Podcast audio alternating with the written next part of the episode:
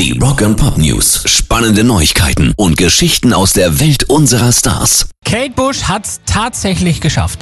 Dank Stranger Things ist Running Up the Till jetzt die älteste Single, die es jemals auf Platz 1 der Streaming-Charts geschafft hat.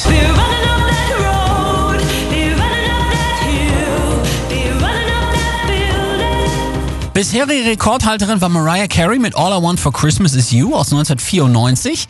Running Up That Hill ist nochmal satte neun Jahre älter und damit der erste Song überhaupt aus den 80ern, dem dieses Kunststück gelingt. Letzte Woche bekam Kate Bush unglaubliche 29 Millionen Streams allein in den USA. Rock and Pop News. Ozzy Osbourne hat seine OP gut hinter sich gebracht vor einer Woche und guckt jetzt nach vorne und zwar auf den 4. Juli. Da ist nämlich sein 40. Hochzeitstag mit Sharon und die beiden wollen ihr Ehegelübde auch nochmal erneuern, eventuell sogar auf Hawaii.